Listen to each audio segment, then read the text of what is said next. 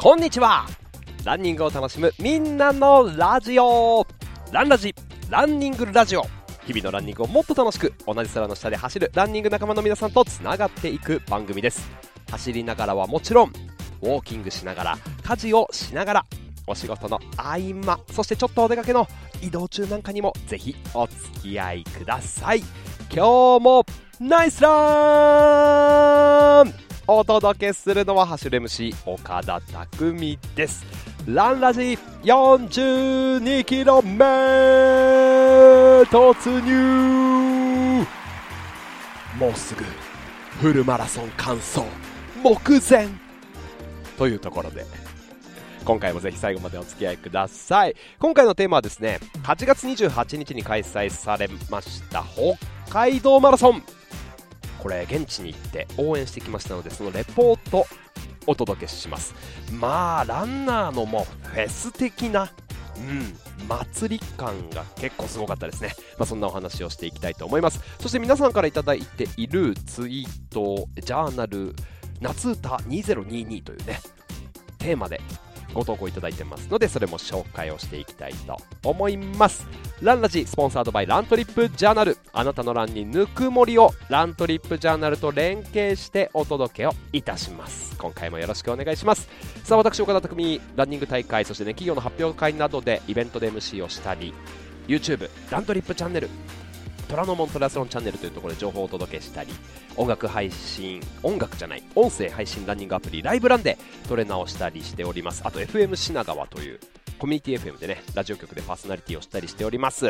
喋って走ってます。ぜひ他のコンテンツでもお付き合いいただければと思います。さあまあもうね 42km ということで、まあ、今回どうですか？スピード走をやりながらとかちょっとゆっくりジョギングという方もいらっしゃるかもしれませんけどラストスパートかけたい時。ゴール間近。ね、フルマラソンももう40キロ超えてうわーもう自分の体力限界まで絞り出したい。でももう足が残ってないんです。いや体がもうフラフラしてきた。やめたい。早く終わんないかな。そんな時ですよね。いかにして目標達成までいくか。そのね自分の精神状態の中でもう自分でなんとか強い自分をキープしたい。そんな時。俺はできる。俺はできる。私は強い。私は強い。ここまでやってきたことをね思い出しながらもうアファメーションですよ。もう自己暗示。これかけていきましょう。追い込む時。ちょっと吐く呼吸を意識しながら吐けば入ってきますからちょっと呼吸をね吐く方を意識しながら俺はできる。俺はできる。大丈夫。大丈夫。私は強い。これでいきましょう。自分を信じる力です。まあこの聞き出しのタイミングでもうラストスパートかけてる方あんまりいないと思うんですけど。まあ、から走り出すという方ゆっくりと今日の体のコンディションをチェックしながらゆっくりとスピード上げていきましょうね。さあお知らせまずね本題の前にさせてください、えー、9月の10日頑張れゆうすけさんの練習会代々木公園で行われるね20キロ。ペース走でございます。これ5分半のペーサーを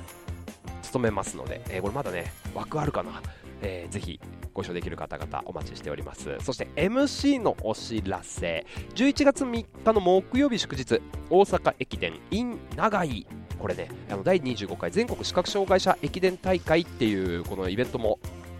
合わさったイベントなんですけれどもこちらで MC をさせていただきます。会場はヤンマーフィールド長井。あと長井公園の周回コースを使った駅伝になっていて4区間でトータル20キロぐらいですね。20.2キロ。1区が7キロ2区が3.3キロ3区も3.3キロ4区が6.6キロと、まあ、あのランラジリスナーにとってはちょっと短いコースかも分かりませんけれども4人でぜひエントリーしてみてください。お待ちしてます。あと11月20日日曜日。これちょっと新しいお知らせですね。戸田マラソン。はい。埼玉のサイコというまあねロードバイクとかランナーにははい、サイクリストとかランナーにはもうおなじみの場所ですね、最高。ここで開催される戸田マラソン、ハーフマラソン10キロ、あと2キロのファミリーっていう種目があるんですけど、これ、MC をさせていただきます。9月の13日までエントリーができますので、ぜひ。続いて11月27日日曜日ですね神宮外苑チャレンジフェスティバル第40回 JBMA ユニファイドランということで日本ブラインドマラソン協会さんが主催をするイベントこれ10キロと 1000m1 キロのねレースですね。国立競技場です。いい会場なんです。ぜひ来てください。神宮外苑の周回道路も走りながらというねレースでございます。さあそしてぜひもうちょっとランニングとは関係ないんですけれども金曜日11時30分から FM 品川品川ラジオというラジオコミュニティ FM ですけど、ね、全国から聞けますのでぜひ聞いてください。お願いします。いやちょっとこの北海道マラソンがあった8月最後の週末皆さんはいかがお過ごしでしたか？VRWC バイタリティラウンドウォークチャレンジにご参加だったという皆さんもお疲れ様でした。本当。ね。それぞれのチャレンジオンラインでもという方もたくさんいらっしゃったと思いますしトレイルといえばトレイルといえばトレイルで言えば UTMB ウルトラトレイルデュモンブランこれもね開催してたんですよ、まあ、本当日本のトップアスリートもね参加されてましたけれども UTMB、まあ、これスイス、イタリアとかフランスとかにまたがって、まあ、このね山をヨーロッパの山を走っていくというレースなんですけど、まあ、世界の、ね、頂点を決めるレースですよ。またまたキリアン・ジョルネが4度目の優勝19時間49分っていう 20, 20時間の壁超えたっていうね100マイルですよ。つまり165キロとかねこの距離を20時間切っちゃうってマジで本当モンスターですね。というねレースもありましたしちょっともう日本人的にはもうこれがすごかった。ウルトラマラソンの世界選手権が開催されてたんですよ。8月の27日土曜日。ドイツでベルリンの近くの都市のねベルナウという場所なんですけど IAU100 キロマラソン世界選手権というのが開催されてましてこれ2年に1回ウルトラマラソンの世界選手権が開催されてて前回2020年は中止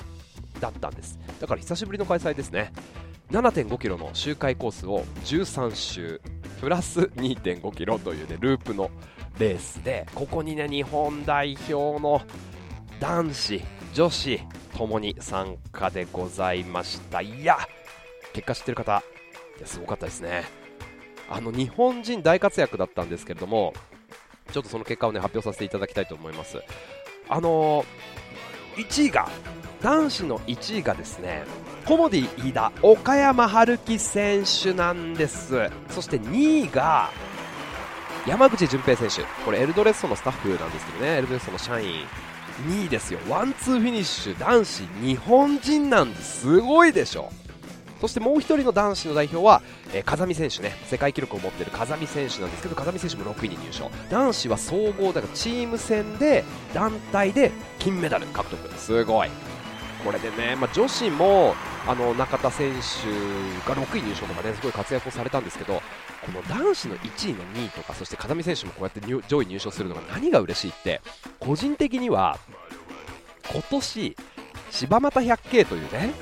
その要は日本代表を選考するためのレース柴又ってあれですよ。葛飾柴又東京の江戸川を東京そしてね埼玉茨城の方まで行って茨城タッチして戻ってくるという50キロ行って帰ってくるという河川敷を走るもうむちゃくちゃもうまあ、ちょっと言い方はあれですけど、なんていうんだ、ハードなというか地味なというかストイックな大会なんですよ。この大会で日本代表が決まったんです。岡山選手。その時も優勝しました。そこからの世界ですよ。だから、僕そこで MC をさせていただいてたんですけど、もうなんか嬉しくて、柴又で、ね、うわ、おめでとうございますって岡山選手も風見選手もそしてね山口純平選手 JP も応援して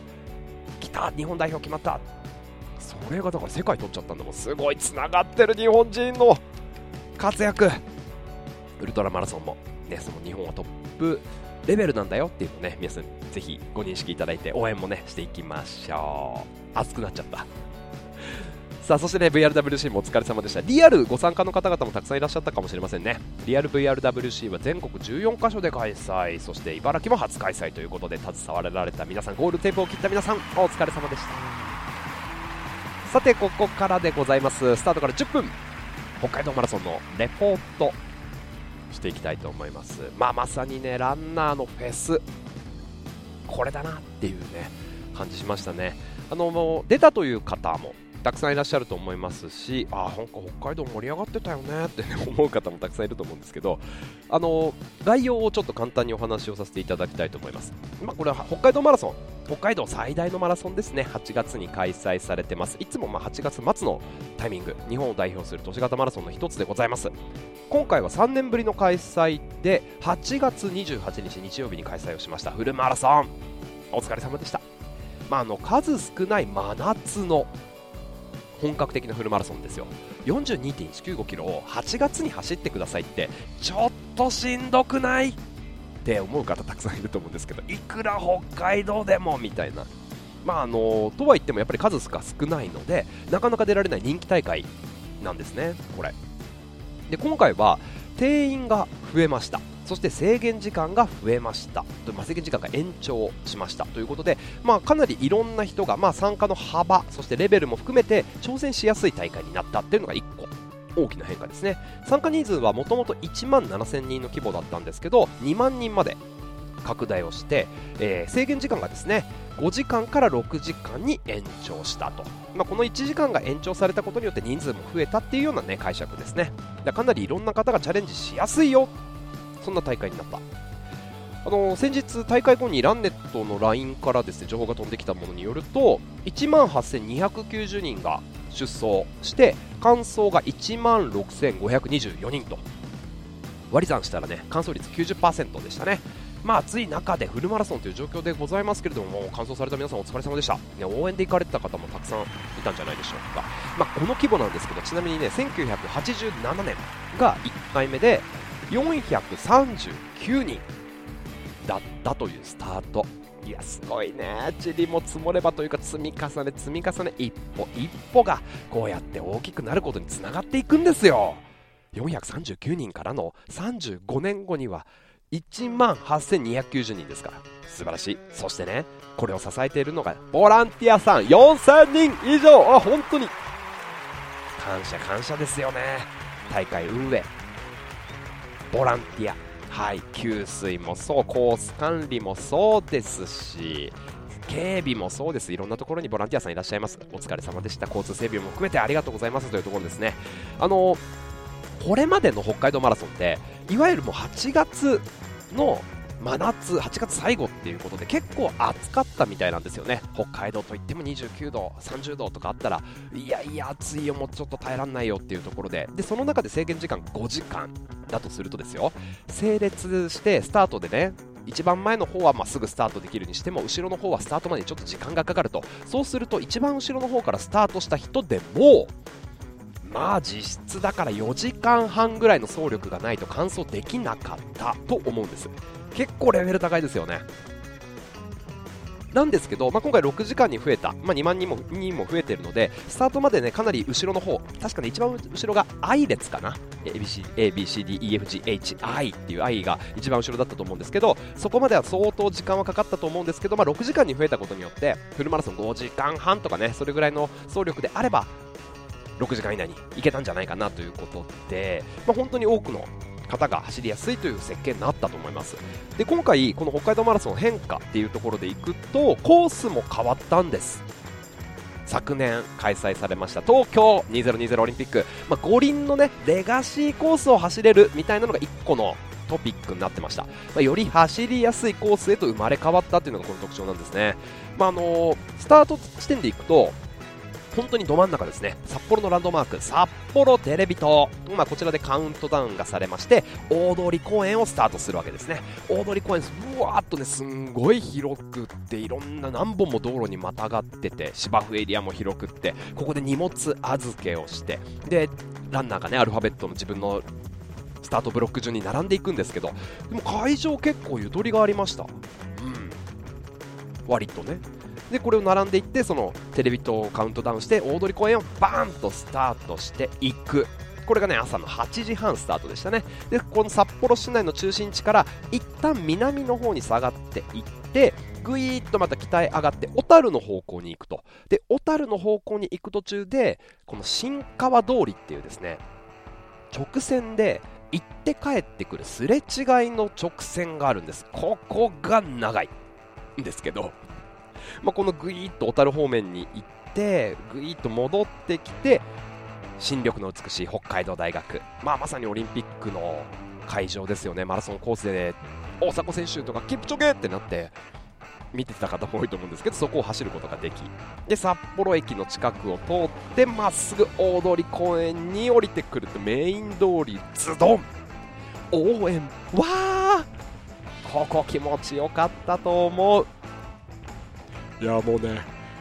ゴールの間際でもそれどころじゃなかったですよ。応援は力になったかもしれないけど足フラフラそんな方もいると思うんですけど。僕もゴール近くでね大森さんたちと応援をしてたんですけど。いやー結構ね暑そうな方も多かったなという印象はあります。でもすごいいいコースですよね、まあ、スタートとゴールは札幌大通公園。でそして会場付近にトレあのホテルを泊ま取ってれば歩いてスタートブロックまでもう走る格好で移動できてゴールした後乾燥症とかタオルとか受け取ってそのままホテルに帰ってシャワー浴びれるっていうのはすごいいいですよねっていうアクセスもいいなって思いました、まあ、まさに本当この東京2020オリンピックっていうこのレガシーを走れるっていうところも含めて今回は3年ぶりの開催でかなり箔がついたというかねなんかレベルというか格が上がったななんて感じしましたね。うん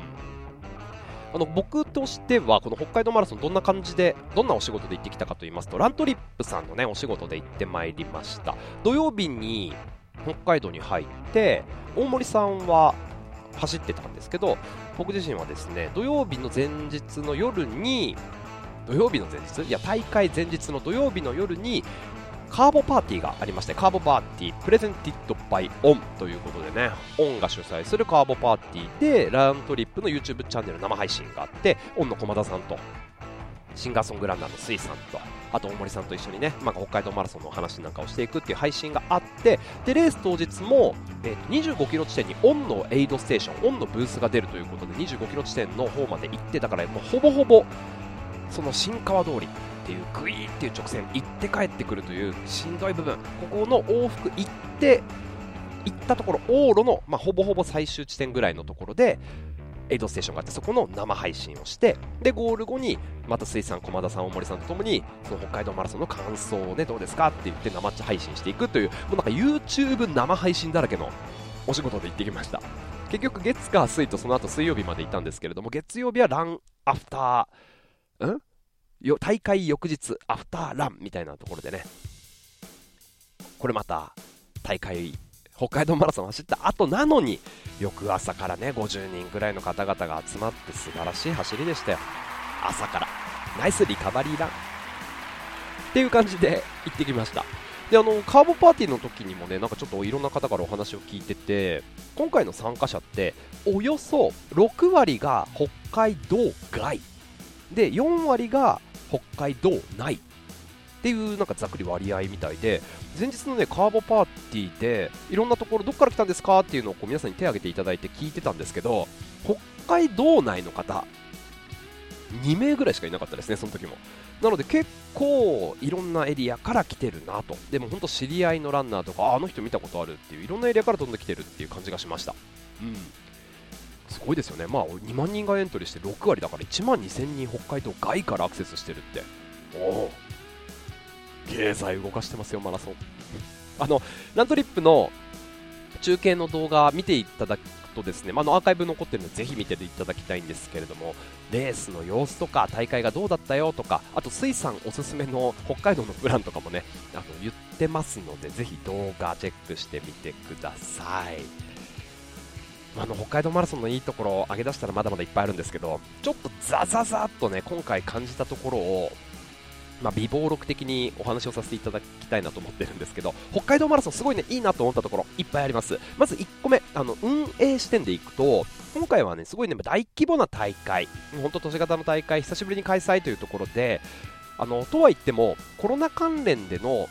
なていうんですかね自粛の呼びかけだとか、まあ、事前の PCR 検査とかも含めてかなり緩和されたなっていう印象がありました。東京マラソンはねガッチガチに検査をして受付のところでもいろんな審査をしてとかって。で PCR 当日やってみたいな。あいいえ陽性出ちゃって深夜にもう当日走れなくなっちゃった。わざわざ東京来たのにっていう方もいたと思うんですけど、まあ、そういうのがなかったっていうのはねでかいですね。事前の体調チェックはあったけど、まあ、検査がないっていうところ、まあ、この辺が緩和されたのですごい参加しやすくなったよねというところが1個。いやー大会事務局すごいって思ったところ。あとこれね事務局さんもおっしゃってたんですけどスポンジ。暑さ対策で、まあ、水を染み込ませたスポンジをねエイドステーションで配布するっていうのがなんかこれやっぱり接触っていうものが伴うからなのか、あのー、禁止されてたっていうかねなくなってたんですけどこの大会で解禁されたっていうことでスポンジも導入されてました、うん、そして乾燥率を上げるポイント。25キロとねエイドステーションを設けたっていう、まあ、これちょっと見つけづらかったわ見つかんなかった寄れなかったっていう声が多数届いてるんですけど。でもね、このなんかしんどくなる30キロ地点とか35キロの前の25キロでちゃんと大きなエイドで補給ができるっていうのはすごいいいポイントだなって思いましたね。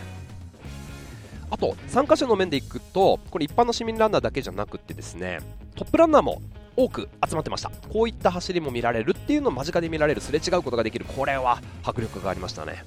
応援してても面白かったです。24年のパリオリンピック、これの選考会を兼ねるいわゆる MGC ですね。の出走権を獲得できるという1個のあの大会になってた指定されてたということで、まあ、トップランナーも結構走ってました、うん。まあ、この辺なんかも面白いポイントでしたね、まあ、あとは何といってもお祭り感です。はい。大会の前日大通公園ぶわーっと広がったエキスポ会場受付会場、まあ、参加者は受付をそこでするんですけど受付すごいスムーズそうでしたね。こういう事前の体調チェックとかも含めてなんですけど検査があんまりないからスーッと行っていろんなものをなんかお米とかも含めてねもらって受付をしてそのままエキスポを楽しむことができると。で各社のブースがポンポンポンポンポンとねブースが出ていて大通公園に。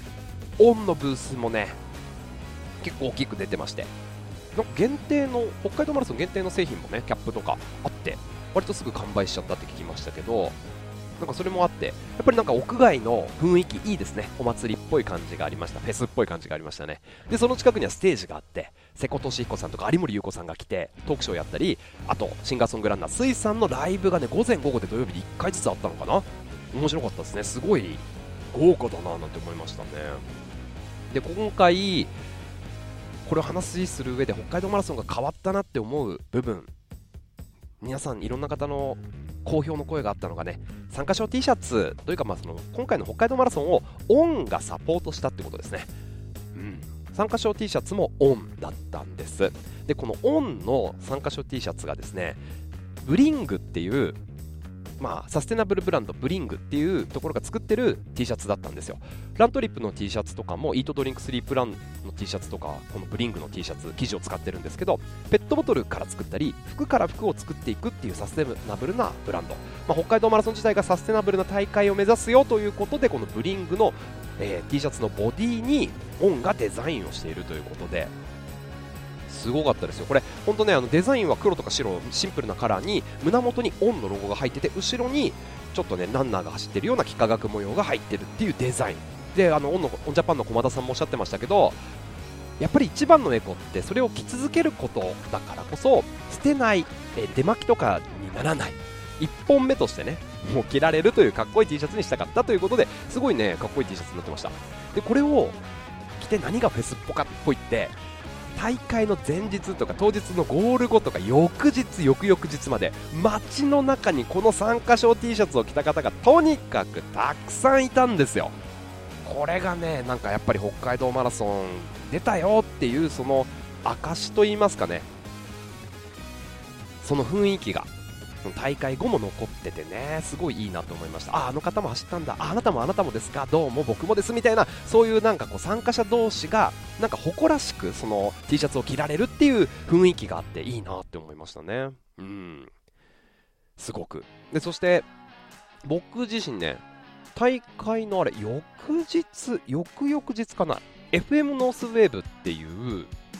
北海道のラジオ局のですね朝6時から9時で帯でやってるもうカツ・イン・ザ・モーニングっていう番組をやってるランナーのパーソナリティさん。勝則さん。ファンという方も多いんじゃないですか。勝則さんにお会いすることができて勝則さんもあの北海道マラソン走られたということでねそのお話をいろいろ聞いてたんですけど勝則さんもやっぱり今回はお祭りとかねフェスっぽくなってたよねっていうようなこんなお話がありました。いやいいですね。さらに盛り上がっていく感じがしますね。あとねこのねスポンサー関係でいくとこれめっちゃいいなって思ったのが参加する参加してゴールするとタオルがもらえます。メダルがもらえます。はい。この辺まではよくありますよね。先着5000名に札幌ビールのねフィニッシャージョッキが配られてたんですよ。北海道マラソン2022のロゴが入ってて8月28日っていう日付が入ってフィニッシャーって書いてあるジョッキ。めっちゃいいなって思った。これ欲しいわと思ってナイスアイディアだなって思いました。もう早速ゴールしてそれを受け取っていた方々ね。あのどっから買ってきたのかは知らないですけど大通公園でゴール後にそのジョッキでビールを飲んでいると。いやーさぞ美味しかったでしょう。いいな羨ましいなって思いましたね。このジョッキってナイスアイディアだななんて思いましたね。本当そういう意味ではあの場所がいい、まあ、北海道っていう場所もいいしメインの会場が大通公園って最高に開放的、まあ、やっぱりちょっと走る上では最高、まあ、最低気温朝のスタートが24度ぐらいでちょっと湿度があるかなっていう普段普通に生活してる分にはいいんだけどゴールする1時とか2時とかお昼回っていくと28度ぐらいまであって結構暑い。太陽も照りつけるっていう感じだったのでなかなかハードになった方も多いとは思うんですけどとは言っても芝生でねなんかピクニックとかする上では気持ちいい気候だったのでビールが美味しかったと思う。いや最高ですよ。ね、北海道マラソン。もう出たいななんて思いましたね。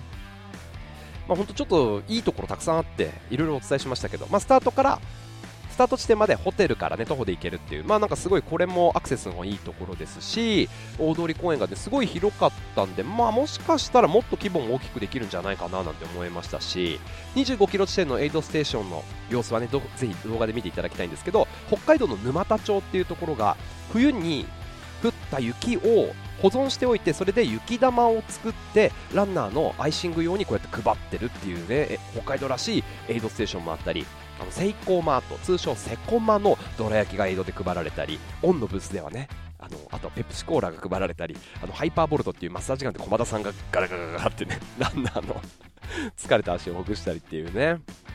いろんなことしてました。あの結構走ってる方をのお話を聞いてると北海道マラソンすごい応援がいいんですよっていう方もいましたね。応援している方も目がキラキラしてたし応援されてる方もなんかすごいねランナー自身ももうランランとしてましたね。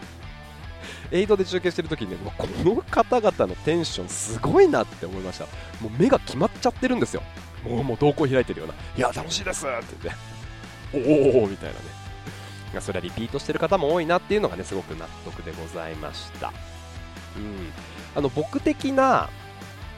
まあ、ちょっとねおすすめというかこうしこうしたいなと思ったのは、まあ、ランナーで行ったらこういう風に過ごしたいなと思ったのはマラソンだけじゃなくてアフターね。その後いろんなランニングコースがあったりあのロケーションがあったりするので走りに行くのはいいんじゃないかなと思いました。北大行ったり大倉山のスキーのジャンプ台行ったりとかね。あと僕の友達はその大倉山のスキーのジャンプ台行った後に札幌の中央卸市場。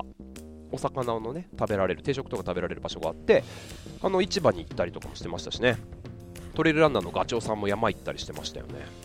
アフターランを楽しむっていうのもいいかななんて思いました。まああのーいずれにしても北海道マラソン、まあ、ちょっとネガティブなところでいくとちょっとコース辛いんじゃないとか暑いでしょベスト出づらいでしょってあると思うんです。まあ真夏なのでベストは難しいかもしれませんね、まあ、でも、あのー、走り慣れてる方そして秋にレースが本番があるという方は足作りにいいと思いますしビギナーの方も初チャレンジ結構いいんじゃないかなと思います。なぜか。なぜなら今年のスケジュールでいくとエントリー期間が3月の6日からだったんですよ。3月の6日、まあ、およそだから5ヶ月、いや半年くらい前ですよね、約。で、え今回は今回は3月の頭からその4月の頭ぐらいまで1ヶ月間ぐらい最初のエントリー期間があってここで応募者が多数だった場合抽選になるよっていうことだったんですね。で今回はさらにそのエントリー一時エントリーでキャンセルした人の分が追加エントリーになって6月の中旬から7月の頭ぐらいで500人っていう定員でエントリーが追加エントリーかかったんです。なので3月のタイミングでもう行くって決めてエントリーができていればまだビギナーというかウルトラマラソン、うん、フルマラソンをまだ走ったことがないという方でも半年間があるんで準備するのにはまあ十分な期間なんじゃないかなって思います。初初チャレンジ北海道マラソンっていうのもねいいんじゃないかななんて思いますよ。でもあの単純なストイックな大会だけじゃなくってねさっき言ったみたいにちょっと家族でとかランナーのお友達と旅行を兼ねてぜひ行ってください。ちょっとね思ったのはあの個人的には3泊4日ぐらいがいいんじゃないかな。ちょっと贅沢ですけどね旅行を兼ねてね。例えばですよモデルケースね。土曜日に移動して受付をしてあの家族でスープカレーとかね味噌ラーメンとかを食べてカーボローディングするわけですよ。ちょっとエネルギーを充電しましてえその後に日曜日レースを楽しむと。ホテルから歩いてスタート地点に行って家族も応援するんです。パパ頑張ってママそうランニングの仲間を応援するもよし。おいいけいけいけ初フルで頑張れ。応援するのも OK でゴール後は札幌ビールでジンギスカンを食べる。タンパク質補給する。あこれなんかね当日めちゃめちゃ混んでて入れなかったみたいなので要予約です、まあ、そして締めパフェですね北海道といえば。締めにパフェを食べるというねレースを。ね、もう本当に食も満喫。で、翌日、まあ、ちょっとこう、北大エリアとか、近隣をアフターランしまして、ホテルチェックアウトして、小樽とかね、まあ、ちょっと違うエリアでニセコとか、他のエリアに行って、他の北海道も楽しむ1泊ぐらいしてみて。で翌日火曜日に牧場行ったりお寿司を食べて空港でソフトクリーム食べて、えー、お土産で白い恋人を買って帰ると。土日月か3泊4日。どうですか？旅行でね来年の計画に立ててみては組み込んでみては。うん。いかがでしょうか？なんか行きたくなってきたな。うん、あのすごい競技としてのマラソンだとちょっとまあ夏だから向いてないかなっていう気はするんですけどあのそれよりもエンタメとしてのマラソンとして大会を楽しんで前後の旅行を楽しむっていうのは全国屈指の、ね、大会だと思いました。いい大会だなリピートするわけが分かるなっていう感じですね。あの、まあ、国内だったらどのエリアからも飛行機がありますし飛んだら1時間半ぐらいで着くじゃないですか。アクセスもいいから離れたラントモとかねラントリップとか SNS でつながっている方と北の大地で会ってみるのはいかがでしょうか。盛りだくさんになっちゃった。北海道マラソンの話。ということで後半はですねえ夏歌のお話をお届けしていきたいと思います。あー北海道マラソンの予定。今から2023年のスケジュールにぜひぜひ書き入れてください。日々のランニングをもっと楽しく。ランニングラジオ。ランラジ。さあスタートから32分半経過でございます北海道マラソンの話の後は夏歌2022皆さんから頂いているジャーナルとかツイートをね紹介していきたいと思います。32分うんもうすぐ33分というところでございます。ご参加ありがとうございます。今日もその一歩今日という一日お仕事終わりですか？お疲れ様でした。朝ランですか？いいスタート。その一歩確実な成長ですね。今日もナイスラン。自分を褒めていきましょう。さあジャーナル見ていきますよ。夏歌そうもうそろそろで夏が終わっちゃうよなんていう方もいらっしゃると思いますけど夏どんな歌を聴いてエネルギーを蓄えたんでしょうか教えてください。さてさてえー、っと見ていきましょう。かさくんさんアイスとともに書いていただいているのはえー、っとララチェの教えて夏歌2022ということで散々迷い散らかして決まった曲はケツメイシのラブラブサマーです、うん、この曲はもろに夏を感じる。PV も好きだし夏以外にもランのテンポにとても合うのでランニング中にと使ってますと。もはや年中聴く1曲。なるほど。ラブラブサマーなのにね。ラブラブサマサマですよね、まあ、確かにテンポいいですね。うん。え続いてコロヒトさん。静岡マラソン中止、あ、休止かっていうニュースをね、ジャーナルで貼り付けていただいてまして、数日前のニュースですが、今確認しました、ショッキングっていうことですね。いや、確かにね。まあ、いろんな大会がありますね。えっ、ー、と、ランの時基本的に音楽を聴いてます。ランラジも聴いてますよということでありがとうございます。今週のお題、夏歌。うん。サザンチューブ湘南の風僕的には J ウォーク J ウォークですよねえっ、ー、と何も言えなくて夏カラオケでよく歌いました。友達に褒められた唯一の曲いいですね。いやいろんな世代が出てきますよ。あと砂木つねさん夏といえばサザンというわけで私のお気に入りの歌は Love Affair Love Affair 秘密のデート。いけない一線を越えてしまった大人の歌ですがこの歌を聴くとドキドキワクワクして夏が来たーという感じがします。というね。あかんあかんってきてますけど。いいですね。ラブアフェアもねあのイントロが始まった瞬間に心が躍りますよね。テレレレンテンテンテレレンテンってやつですね。はい。えっ、ー、と、あとはですね、あ、これ、流行り曲じゃないですかひろきさん夏歌2022この夏ってことで何が一番記憶に残ってるかなって聞いたかったなって考えたら新時代アドね、ワンピース、フィルムレッド、映画も見たし、走り始めに聞くと走りたくなる曲です。わかるわ、僕も結構アドの曲、今年の夏聴きましたね。今もうヒットチャート、もう上から上位4番ぐらいまで独占してますもんね。新時代はこの未来だ。当然出ないんですけど。トライしてみたけど。新時代はもういっか。いや、まあ、とにかくぜひ聴いてみてください。うん。そうなんです。えっ、ー、とですねまだまだ来てますよ。ハッシュタグ夏歌2022につけていただきありがとうございます。もうなんかね夏が終わるなーなんて方もいるそんな感じもねありますね。この空さんありがとうございます。夏が終わりそうな夕暮れ時の写真。綺麗ですね。ラナジのテーマ、えー、夏歌2022今日は走っていませんがジャーナル投稿します。ということで今年の夏よく聞いたのは打ち上げ花火。ダオコ×米津玄師、えー、夏の終わりにいつも聴きたくなるのは夏の終わり。森山直太朗。夕焼け真っ赤でした。ありがとうございます。えー、ヨンヒさん、夏歌といえば私はリップスライムの楽園ベイベーですかね。学生時代にリリースされてから夏と言ったらこれって感じです。365日が夏休み、太陽は沈まないですよ。はい。今思えば学生時代は本当365日が夏休みみたいなもんでしたね。懐かしい。うん、間違いない。本当過去最高気温記録灼熱のビーチでっていうのが本当にもう毎年暑くなっちゃって大変ですよね。いや、皆さんのいろんな思い出ね、ありがとうございます。あっちさん、マーシュさん、あと、折原さん、夏歌2022。やっぱサザン人気っすね。真夏の果実。うん。桑田佳祐さん最初で最後の映画監督作稲村ジェーン。はいこれですよ。で映画の名前の通り稲村ヶ崎と湘南の海を舞台にした映画なんですが実は撮影したのは湘南ではなく伊豆なんですよ。おおそんな裏話が。しかもロケ地は僕の実家のある弓ヶ浜。そうなんだ。撮影のロケ隊が友人の家の民宿に1ヶ月くらい泊まって撮影してたんです。すごい。僕らもよく撮影現場のセットを見に行ってましたというすごいですね、うん、こういう思い出もあぜひ詳しくは全文は折原さんのジャーナルでチェック。水戸の赤い狼さんはえー、っとハノイロックスのアイスクリーム様。これねちょっと聞いたことなかったので聞いたんですけどハノイロックスもうバッチバチのロックミュージックですね。これも元気でそう。ランニング中に。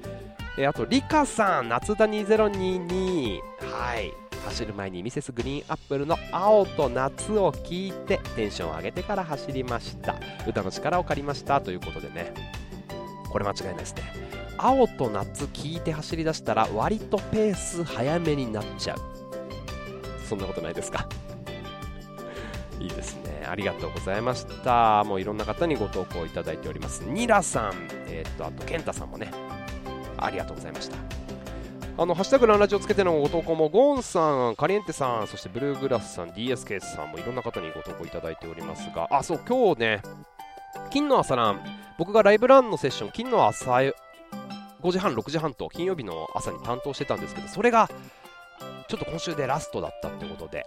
これから土曜日の朝6時半と火曜日の夕方6時、そして夜7時と担当しますので、ライブランやってないという方、ぜひライブランでもお待ちしてます。この感じ、ランラジの感じで生放送で、生配信でお届けしますので、お待ちしてます。はい、あずさん。おすごいマジで ?TKM で3人で文字を作ってくれて、たくみ、うわ何これありがとうございます。今収録しながら初めて見てちょっと感動している。ありがとうございます。引き続き皆さんからね、ハッシュタグランラジをつけてのご投稿お待ちしております。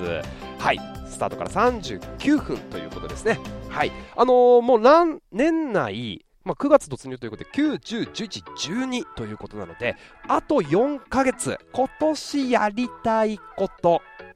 まあ、こういうテーマ最近多いんですけど、こっからやりたいこと、次回から教えてください。次回テーマ、年内にやりたいこと。年内にやりたいことをお待ちしております。